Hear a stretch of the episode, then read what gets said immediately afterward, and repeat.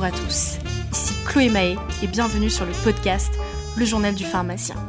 Le Journal du pharmacien, c'est le podcast qui va te permettre d'en apprendre plus sur l'univers de la pharmacie et ses possibilités infinies à travers les interviews de pharmaciens et de pharmaciennes, mais pas que, tous plus inspirants les uns que les autres. N'hésite pas à laisser 5 étoiles sur Apple Podcast car c'est ce qui permet de faire découvrir notre univers et de transmettre la fierté du métier.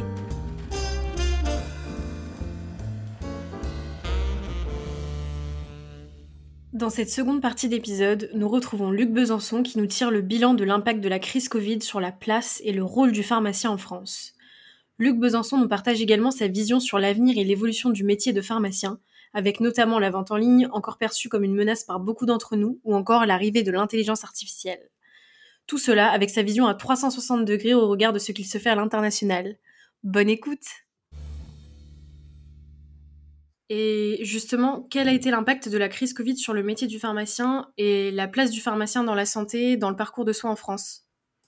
Alors, là où euh, on a eu de la chance d'avoir en France des, leaders visionnaires, c'est que finalement, le fait de s'être battu sur la vaccination euh, a clairement ouvert la voie aux pharmaciens à un rôle vraiment important. Mmh. Euh, la première mission qui leur a été confiée, les masques, c'était vraiment une mission logisticienne.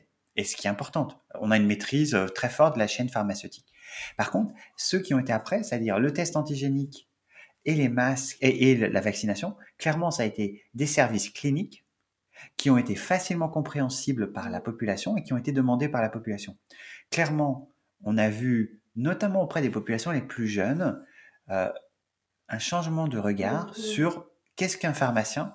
Et finalement, le pharmacien, c'est pas juste celui qui me vend, c'est aussi quelqu'un, un professionnel de santé qui peut m'accompagner, qui me rassure. Et ça, c'est des choses qui euh, vont être une vraie force pour euh, euh, l'évolution de la profession. Alors, sachant que l'évolution de la profession, il y a dix ans, la pharmacie française n'était pas forcément regardée au niveau international comme la plus avancée. Mmh.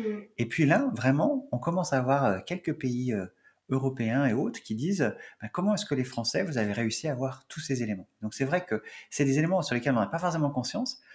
Bien évidemment, on peut toujours essayer d'améliorer, de, continuer l'évolution de la profession, mais finalement, en dix ans, la profession est passée euh, d'un, euh, pas forcément de quelque chose, un modèle pour beaucoup de pays. En tout cas, maintenant, on commence à voir euh, certains professionnels de santé des autres pays qui se disent tiens, comment est-ce que les Français ont réussi à avoir ces services, ce rôle, cette vaccination, ce test antigénique et ces éléments de. Et, et, ce qui est intéressant, c'est que finalement, le fait que la pharmacie française par rapport à d'autres pays, notamment anglo-saxons, a une bonne base sur tout ce qui est euh, euh, biologie, a permis aussi euh, ben, d'être légitime quand on parle de tests antigéniques en pharmacie. Mmh, c'est intéressant et c'est vrai que j'ai l'impression qu'avec la crise, les la population a compris un peu plus le rôle du pharmacien et sur ce que vous avez dit sur les jeunes, moi, c'est vrai que je le vois au comptoir, à chaque fois que je fais un conseil à un jeune, il prend toujours, les produits que je lui conseille. donc on voit qu'il y a une vraie évolution. Enfin, ils écoutent vraiment les conseils, ils sont à l'écoute et je trouve que c'est moins vrai chez les personnes plus âgées. souvent, ils disent non, non, enfin, ils, ils sont beaucoup moins à l'écoute. Alors, je pense qu'il y a aussi un changement et, souvent les, les, produits qu'on va conseiller en comptoir ne sont pas pris en charge par, par, par, par, les patients. Et donc, finalement, il y a aussi cette réflexion derrière de se dire est-ce que les attentes de la population française changent un peu? Est-ce qu'ils sont prêts à investir dans leur santé, mmh. entre guillemets, de leur poche? Et ce qu'on voit, c'est que finalement, c'est plus simple pour investir sur des activités de prévention ou éventuellement des médecines un peu plus naturelles à base de plantes, alternatives ou autres, plutôt peut-être qu'un produit qui, s'il était prescrit, serait remboursé. Donc on a encore cet élément. Dans d'autres pays européens, je prends l'exemple par exemple sur le médicament, euh, en France, en moyenne, un, patient va, va payer, euh, va, va investir 33 euros. Euh, en Allemagne, c'est presque 45, voire 50 euros par année qu'il va investir de sa poche. Donc la, capacité ou, la possibilité ou, le fait que le patient accepte de euh, d'investir dans sa propre santé, c'est aussi un enjeu important, et d'autant plus que les discussions en 2023 et 2024 autour de la réforme de l'assurance maladie mmh. vont clairement pousser une réflexion sur comment je fais pour maîtriser mon déficit, mmh. tout en assurant une équité d'accès aux soins. Mais comme vous dites, je pense que c'est vraiment une question de de vouloir ou non investir dans sa santé parce qu'on pourrait se dire qu'une personne plus âgée, elle a plus de revenus, donc automatiquement, elle va être plus amenée à accepter le conseil, alors qu'au final, non, c'est les jeunes. Moi, je vois même des étudiants qui acceptent le conseil. Donc c'est vraiment, je pense, heu, comme vous dites, une question un peu de mindset et de est-ce que je suis prêt, heu, à dépenser pour, heu, bah, pour, être en bonne santé et et comme vous dites, agir sur la prévention et agir en amont de la maladie. Sans compter que ce qu'on voit aussi, c'est que finalement, euh, souvent, en fait, on, on ne n'intègre pas le coût, parce qu'il y a quand même toujours un reste à charge par rapport à une visite chez un médecin, Mmh. euh, par rapport à un reste à charge si vous n'avez pas forcément de mutuelle. Donc finalement, si on ajoute tous ces coûts, quelquefois d'aller directement en pharmacie et d'acheter un produit, parce que en France, les médicaments sont parmi les moins chers d'Europe. On est le deuxième moins cher d'Europe. Euh, donc ça veut dire que les produits, c'est les efforts de- des industriels et des pharmaciens pour rendre ces produits accessibles, font que ben, finalement, quelquefois, c'est encore moins cher. Je prends l'exemple de la Suisse.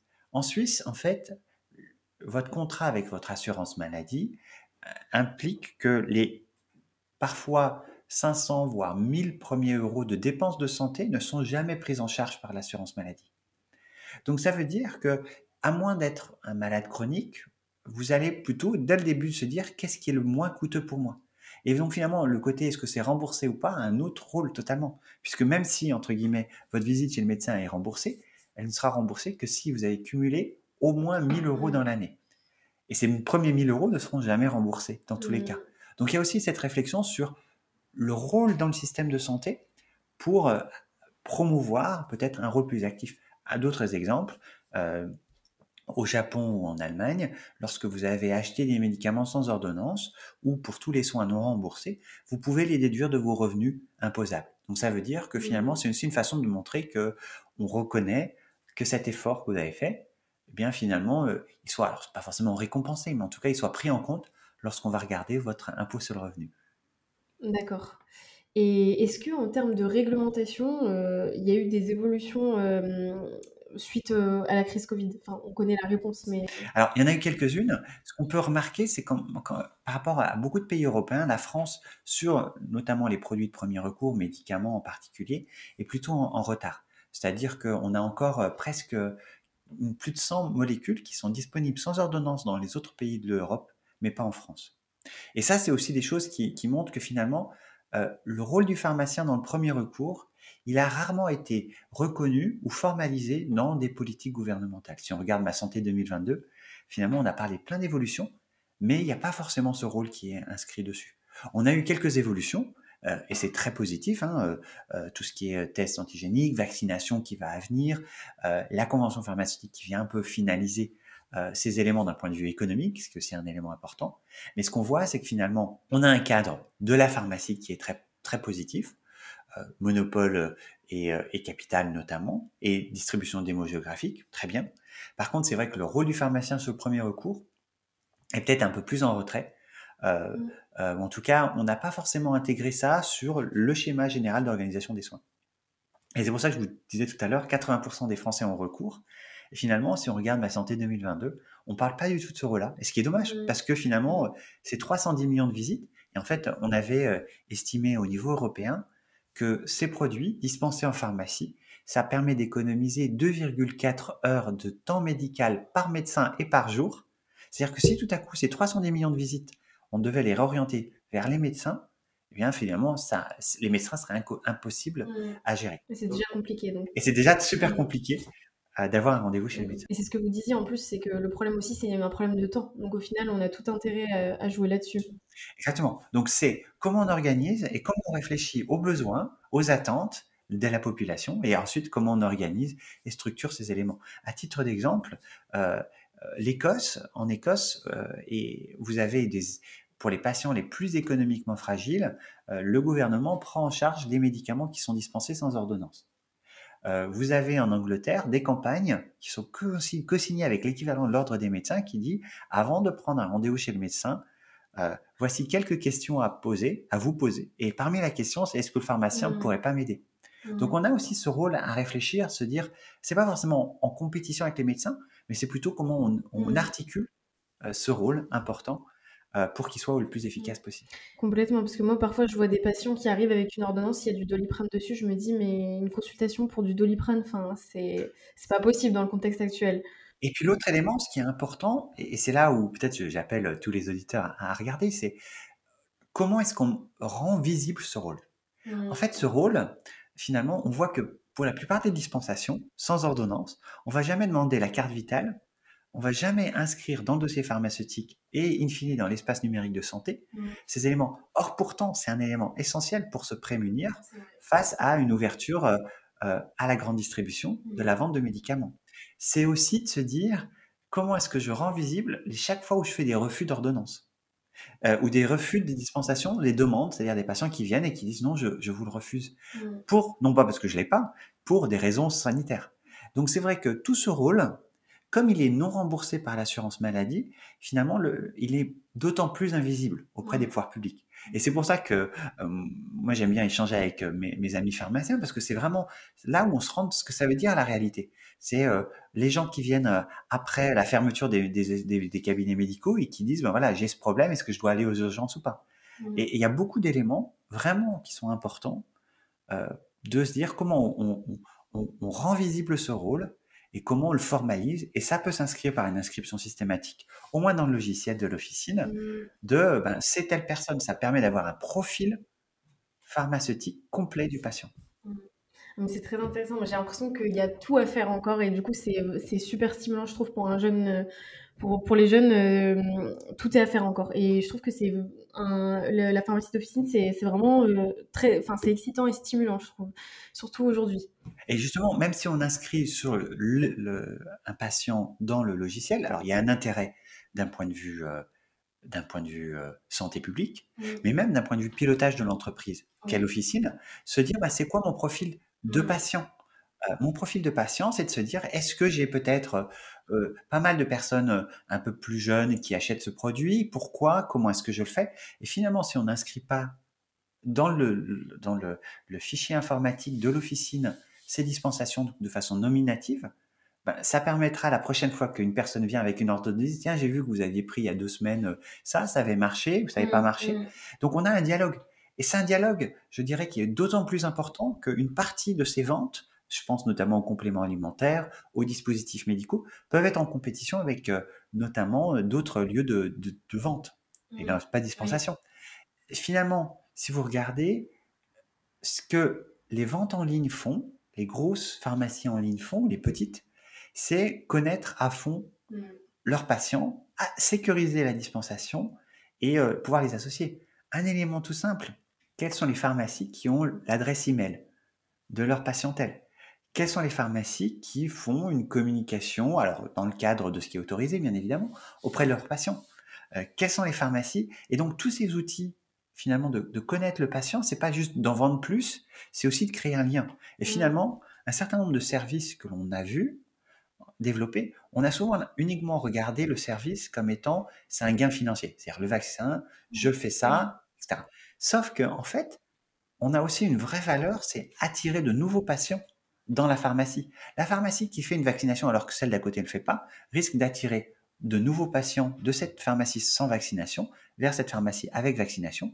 Et si elle arrive à les fidéliser, c'est une vraie valeur économique pour l'officine. Mmh. Donc, les services sont aussi des éléments et une valeur que l'on a, c'est au-delà de, du revenu direct, c'est si vous attirez un patient chronique dans la pharmacie pour un, par un service gratuit que vous ne Oui. facturez pas, Mmh. finalement, les dispensations à venir rendront ce service gratuit tout à fait profitable, non pas par le service Mmh. lui-même, mais parce que vous avez attiré de nouvelles personnes. Mais c'est ça, oui, il faut avoir une vision, euh, je pense, long terme, mais aussi, il ne faut pas avoir peur de donner euh, gratuitement. Euh, mais sinon, aussi, que, sur ce que vous disiez, sur le fait de rendre visibles les actes, moi, je, je pense aussi que c'est très important parce que moi, j'ai discuté justement avec une pharmacienne récemment et, euh, et j'ai senti un peu la peur où elle se disait que bah, si, elle allait, si elle était bonne clinicienne, forcément, elle allait déprescrire. Et donc, du coup, il y aurait euh, moins, euh, moins d'argent pour la pharma et que du coup, la pharmacie d'officine n'est pas compatible avec être un bon pharmacien clinique. Et du coup, moi, je suis pas d'accord. Je pense que justement, en rendant visible ce travail-là et en, en, pensant aussi un peu comment on peut aider, justement, c'est ça qui va ramener d'autres d'autres patients et qui va fidéliser les patients. Enfin, je trouve pas que ce soit incompatible. Il y a un élément important dans ce que, tu as dit, c'est un élément de différenciation. C'est-à-dire, comment est-ce que la pharmacie se différencie par rapport à celle qui est à côté? Le service pouvant être un.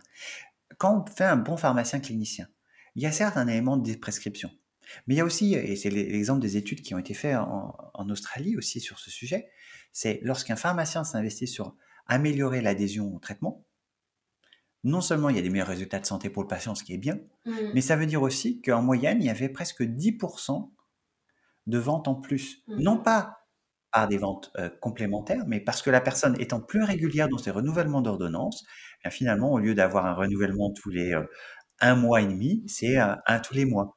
Et dans ce cas-là, c'est un vrai avantage qui existe. Je prends un exemple euh, qui existe euh, aux États-Unis. Ce qu'ils ont essayé de faire, et ça marche très bien, à la fois pour les chaînes, mais aussi pour les pharmacies indépendantes, c'est de se dire, je vais faire en sorte. C'est un pharmacien individuel qu'il a créé dans la région de San Diego et ensuite qui a été utilisé maintenant par près de 30% des pharmacies. C'est de se dire, voilà, je vais dire à Madame Michu, Madame Michu, tous les trois du mois, vous venez me voir. Et moi, ce que je vais faire, c'est que je vais vous appeler trois jours avant pour dire, est-ce que vous avez des changements de traitement? Est-ce que vous avez des questions? Peut-être lui proposer si elle veut une vaccination ou d'autres services. Ce qui me permet, un, de faire en sorte que quand Madame Michu arrive à ma pharmacie, j'ai ces traitements, donc j'ai pu anticiper mes achats. Et ensuite, ça me permet, si elle a plusieurs euh, ordonnances, de les synchroniser en même temps. Donc ça veut dire, et en plus, ça permet de préparer en amont la dispensation.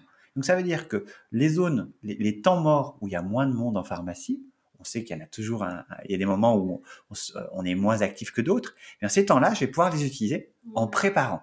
Donc on est sur un élément où on, on organise mieux. Et puis l'autre chose, c'est que quand vous avez la pharmacie qui vous appelle, ben, vous dites qu'il qu prend soin de moi. Mmh.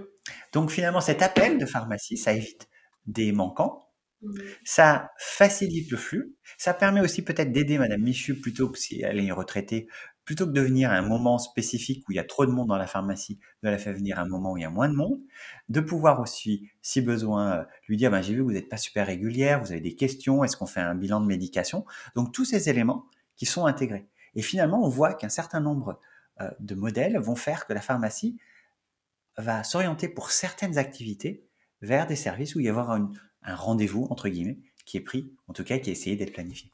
D'accord, merci beaucoup, c'est extrêmement intéressant. Moi, je pourrais continuer des heures. Et justement, j'aimerais avoir aussi un peu, enfin, vous avez déjà parlé de ce qui se passe à l'international, euh, mais de façon plus spécifique, est-ce qu'il y a eu une évolution euh, de la pharmacie à l'international suite au Covid, comme ce qu'on a pu voir en France, euh, que ce soit en termes financiers, même pas que en termes d'évolution du métier? Alors oui, euh, l'évolution qu'on a vue en France, elle est à peu près similaire. Alors, la France a parfois, les pharmaciens français, les équipes professionnelles ont parfois obtenu un peu plus que la moyenne au niveau international, mais clairement, on a vu une évolution, ce rôle sur la vaccination.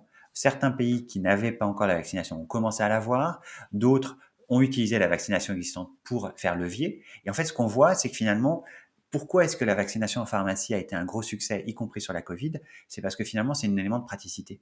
Vous avez tous une pharmacie à côté, on a tous une pharmacie à côté de chez nous, et ces éléments euh, sont clairement euh, intéressants. Par contre, ce qu'on a aussi vu, c'est que finalement, euh, le modèle économique a un peu changé sur ces sujets, puisque ben, nouveaux besoins impliquent de nouvelles façons de s'organiser en interne dans la pharmacie. Donc, clairement, on a vu une gestion un peu différente, des nouveaux services, à l'instar de ceux qu'on a vus en France, mais il n'y a pas eu d'évolution extrêmement différente entre la France et l'international. En même temps, parce qu'on était dans une situation extrême, assez similaire, mmh. c'est-à-dire euh, des pénuries de professionnels de santé, des difficultés d'accès, et c'est plutôt les éléments mis en place. Par exemple, si on avait, euh, si vous regardez en Nouvelle-Zélande, par exemple, le pharmacien n'a pas de rôle vraiment actif sur euh, le dépistage antigénique puisqu'ils ont une stratégie de zéro Covid. Mmh. C'est-à-dire que par définition, il n'y a pas un, un, séquençage, en tout cas une, une, une, une, analyse régulière d'une part importante de la population. Mmh. Et on pourrait dire qu'on a un peu rattrapé notre retard au final. Alors le retard pour moi, il était déjà en amont. C'est-à-dire qu'on avait déjà bien rattrapé ce retard. Et honnêtement, euh, bah, ça a permis de renforcer euh, le, la position de la pharmacie euh, dans le système de santé. Nous, on a fait une petite enquête. on avait vu que à peu près 30% des Français ont déclaré que ils vont privilégier la pharmacie plutôt que le médecin pour les produits, enfin pour les problèmes de les maux bénins du quotidien. Donc, on a vu des éléments euh, de changement de comportement, de mindset, euh, qui euh, qui vont s'amplifier, à la fois par rapport à ce que les Français vont, comment les Français utilisent la pharmacie, mais aussi finalement des pouvoirs publics qui ont vu que les pharmaciens ont fait le boulot, pas toujours facilement parce que, bah, il y Mmh. avait, voilà, une tension forte. En tout cas, ils ont pu compter dessus. Mmh.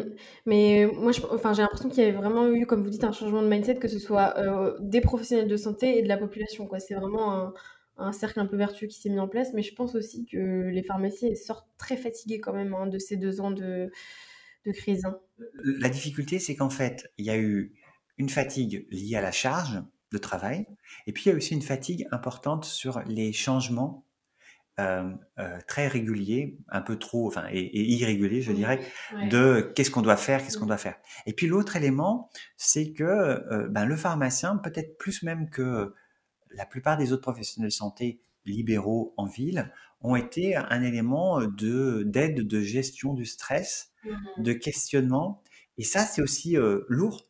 Psychologiquement de se dire, euh, ben voilà, j'ai des gens qui ont peur, j'ai des gens qui sont agressifs Mmh. parfois sur la vaccination. Et finalement, de par sa proximité, c'est à parfois le pharmacien qui, qui s'en prend un peu plein la, plein la gueule, je dirais, Ouais. euh, parce Ouais. que ben c'est celui qui est accessible et que si quelqu'un veut pas se faire vacciner mais qui sent qu'il est un peu obligé de se faire vacciner, ben, la pharmacie, ça va être généralement euh, euh, la première porte euh, qui, qui, qui risque d'être utilisée pour, euh, pour exprimer un désaccord alors que ça n'a pas lieu d'être. Il faut pas oublier quand même qu'on était le seul un des seuls commerces ouverts, heu, au premier confinement, donc c'est exactement ce que vous dites. On était vraiment en première ligne, on s'est tout pris, heu, de plein fouet. Et puis, et puis la difficulté, c'est qu'on est sur une gestion de l'incertitude. Mmh. Et c'est difficile à gérer. Euh, le pharmacien, on, en tant que scientifique, on est sur un scientifique, on est sur, on veut savoir est-ce que oui ou non un rapport bénéfice-risque. Et ce rapport bénéfice-risque, il a constamment évolué parce qu'on a réévalué le, le, le risque. Et, et, donc ça, ça a été des, des, éléments un petit peu compliqués. En tout cas, moi, je trouve que c'est impressionnant. Euh, c'est euh, comment est-ce que les pharmaciens ont euh, œuvré sans aucune commune mesure sur ben, à gérer au quotidien ces éléments. Et moi, je suis très fier d'être pharmacien.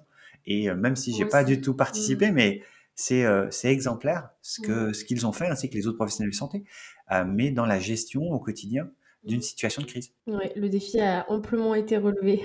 Comment, enfin, comment on pourrait justement, enfin, on en a déjà parlé un peu du fait qu'il faut que, qu'il vaut mieux que les produits proposés par la pharmacie soient adaptés euh, à la population et au bassin de population. Et justement, quelle, euh, population cible pour quelle pharmacie, selon vous? Alors déjà, il faut savoir c'est quoi sa population. C'est-à-dire que clairement, euh, se définir déjà, c'est quoi mes besoins de population? Alors avec un CEP, avec euh, les, CPTS, c'est une façon de, de, de le faire euh, au niveau un peu plus local, euh, de se dire ben, c'est quoi les besoins? ça peut être aussi questionner sa, sa, sa patientèle, c'est quoi ses attentes? ça peut être aussi analyser régulièrement ces chiffres ou ces autres éléments qui peuvent être intéressants. Donc ça c'est la population, connaître la population que l'on sert, y compris celle qui ne vient pas encore en pharmacie. Et puis le deuxième élément, c'est après, à partir de cette population, de se définir ben, quel est mon positionnement, qu'est-ce qui fait sens? Donc, comme j'ai dit un petit, peu avant, si vous êtes sur un lieu de passage, vous n'allez pas forcément avoir le même positionnement que si vous êtes dans une zone résidentielle, par exemple. Donc, clairement, population, comprendre sa population, comprendre ses besoins, traduire ses besoins par un vrai plan stratégique avec une vision, des axes de développement de la pharmacie et d'être cohérent. C'est-à-dire de se dire, voilà, est-ce que je suis plutôt sur, est-ce que je vais mettre à fond sur la prévention? Est-ce que c'est peut-être la prise en charge, euh, des, des, mettre un, un, focus sur la prise en charge des, des, jeunes mamans ou des futures jeunes mamans? Ça peut être autant de sujets très importants. Mais on aura besoin d'avoir des idées claires pour que de l'extérieur, du point de vue du patient, ben, il y ait une cohérence parce qu'on comprendra euh, que cette pharmacie, c'est l'expert sur tel sujet, que cette pharmacie, euh, je lui fais confiance sur tel ou tel point. Ça peut être la même chose sur euh, est-ce que les patients veulent plutôt euh, des médecines conventionnelles, des médecines de ce qu'on appelle complémentaires et alternatives, quelle est la part du naturel, la, la, la, capacité des patients à faire confiance, mais aussi de réfléchir à sa collaboration avec les autres professionnels de santé, médecins et autres. D'accord, merci beaucoup. Du coup, on arrive sur la fin de l'interview euh, et je voudrais savoir quelle évolution, enfin quel avenir vous voyez pour la pharmacie en France? Alors, en fait, pour moi, il y a vraiment deux évolutions. C'est Déjà, on risque d'avoir, et on l'a démontré, des pharmacies plus grandes, euh, à la fois en termes de taille, mais aussi en termes d'équipe officinale. Euh, pas l'objectif n'est pas d'en supprimer, mais on a vu que ces leviers qui ont été importants, vaccination, tests, vont nécessiter des structures un petit peu plus importantes. Donc sans doute les plus petites pharmacies, notamment urbaines, auront des difficultés à se maintenir. C'est pas pourtant impossible si vous avez une bonne stratégie. Deuxième élément, sans doute, c'est un élément de différenciation, voire de spécialisation. C'est-à-dire qu'on va avoir une vraie réflexion sur comment est-ce que cette pharmacie en particulier va répondre efficacement à tel ou tel besoin. Donc cette réflexion stratégique, elle sera un élément important. Troisième élément, comme je vous ai dit, euh, des pharmacies euh, plutôt grosses qui risquent d'être en compétition avec la vente en ligne, qui va se développer, euh, qu'on le veuille ou non. Il y a aussi une attente des Français sur ces sujets, c'est-à-dire que l'on estime que ce soit pertinent ou pas d'acheter en ligne. En tout cas, des Français le font déjà. Mmh. à titre d'exemple, 15% du marché allemand actuellement pour des produits sans ordonnance se fait en ligne. On est à moins de 1% en France. Mmh. Donc cette vente en ligne, elle va redistribuer le fait quelle est la relation par rapport à un prix. Et si le prix est plus élevé dans une pharmacie euh, et que cette différence de prix, euh, elle est significative, c'est pas l'objectif. Comment est-ce qu'on arrive à le justifier? Est-ce que c'est par un conseil? Est-ce que c'est par une intégration complète? Et donc, il y a vraiment une réflexion à avoir sur mon prix, mon évolution, mon service, euh, pour qu'il y ait un élément de cohérence sur ces sujets. Donc, on aura sans doute des pharmacies un peu plus spécialisées, en plus grosse taille plutôt, euh, et peut-être aussi une question, et là, on n'a pas encore une réponse, c'est comment on maintient un service à l'officine dans les zones rurales ou les, plus, ou les milieux urbains difficiles. Et donc, la pharmacie en milieu rural, est-ce qu'on aura des modèles comme en, comme en Espagne où on a des pharmacies euh, qui ont des annexes dans certains euh, villages, mmh. euh, parce qu'on va avoir une criticité. C'est-à-dire, on parle du désert médical, mais ce désert médical, à terme, va aussi s'accompagner, au risque de s'accompagner d'un désert populationnel. C'est-à-dire qu'on risque d'avoir mmh. des populations qui ne seront pas suffisamment denses pour justifier économiquement le maintien. Donc après, on peut s'inspirer d'exemples en Écosse où on garantit pour certaines petites pharmacies un revenu minimum dans les milieux ruraux. Mais là encore, c'est une vraie réflexion, se dire quelle est la place de l'accessibilité aux soins par la pharmacie Est-ce que finalement euh, la téléconsultation combinée à la pharmacie rurale peut pas être un élément peut-être de, de maintien d'une équité d'accès aux soins en, milieu rural ou aussi en zone urbaine difficile? Parce que, enfin, pour moi, c'est deux situations très différentes, bien évidemment, mais on a euh, toujours ces mêmes difficultés, c'est-à-dire une sous-population médicale, des difficultés d'accès, des capacités euh, financières un petit peu moindres pour, euh, pour payer de sa poche, entre guillemets, euh, euh, les soins de premier recours, et aussi une, une difficulté de, de recruter parfois des médecins ou d'autres professionnels de santé dans ces populations. Mmh. Je ne sais pas si ça existe, mais ce qui pourrait être intéressant, c'est de s'organiser en réseau un peu dans une ville, par exemple, se dire, bah, moi, ma pharmacie, elle sera plutôt penchée sur mmh, enfin, les couples qui viennent d'avoir un enfant, les nouveau-nés, une pharmacie plutôt dans les pathologies chroniques, et de faire un vrai réseau, et après, du coup, de pouvoir dire aux patients, bah, vous pouvez aller voir mon confrère. Alors, ça fait sens si vous faites partie d'une même structure. Mmh, oui. Après, c'est un peu compliqué d'en renvoyer. Puis, deuxième élément, euh, là, on en parlait un petit peu avant, c'est vrai que l'autorité de la concurrence aime pas trop qu'on se répartisse des populations euh, des clients, entre guillemets. Donc, c'est vrai que euh, on peut imaginer ça avec le CPTS, les, les, CPTS, par mmh. exemple, ça c'est tout à fait possible, de voir un élément de spécialisation. Dans les faits, si vous êtes deux pharmacies à côté euh, qui sont exactement spécialisés sur le même sujet, vous avez un problème de stratégie sur les deux pharmacies. Parce que finalement, le levier que vous aviez pu imaginer va pas être, euh, va pas produire ses fruits. Donc il y a aussi un élément de cohérence et de se dire, ben voilà, si jamais euh, à côté du moi, la pharmacie est déjà très reconnue sur ce sujet, soit je veux un combat de longue durée pour arriver à m'imposer, soit peut-être un angle un peu différent va être nécessaire pour euh, assurer. Euh, pour moi, l'aspect économique est, un élément essentiel. C'est-à-dire que si on n'a pas euh, de, visibilité économique, de viabilité économique de l'officine, finalement, sa pérennité en tant qu'offre de soins, elle est limitée.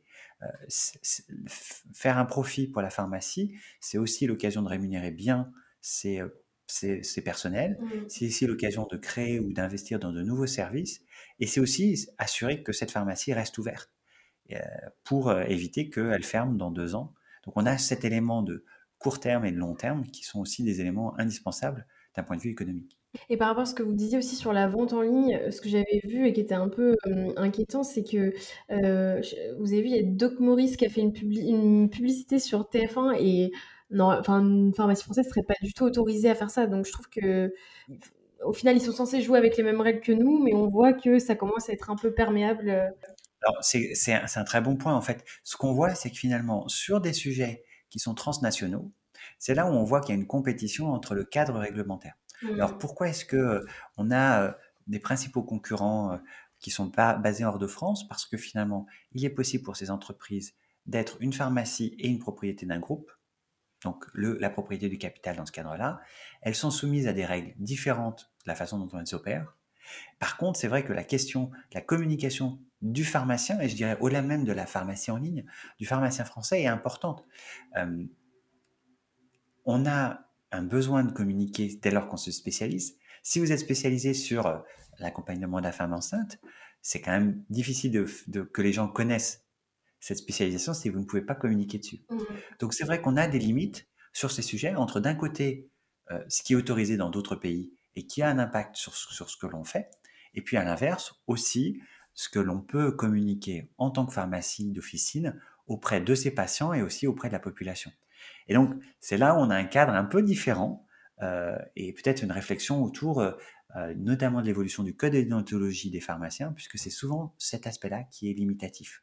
En tout cas, à titre d'information, les pharmacies françaises peuvent maintenant utiliser, acheter des mots-clés sur Google, mais c'est vrai que jusqu'à ce que le gouvernement français a, notifié sa interdiction de publicité euh, comme a fait Doc Morris, Doc Morris avait tout à fait le droit. Donc euh, peut-être pour rappel, le gouvernement français, pour que cette règle s'applique aux autres euh, États, de, aux autres entreprises basées sur les autres pays. C'est le cas de Doc Morris qui est basé aux Pays-Bas.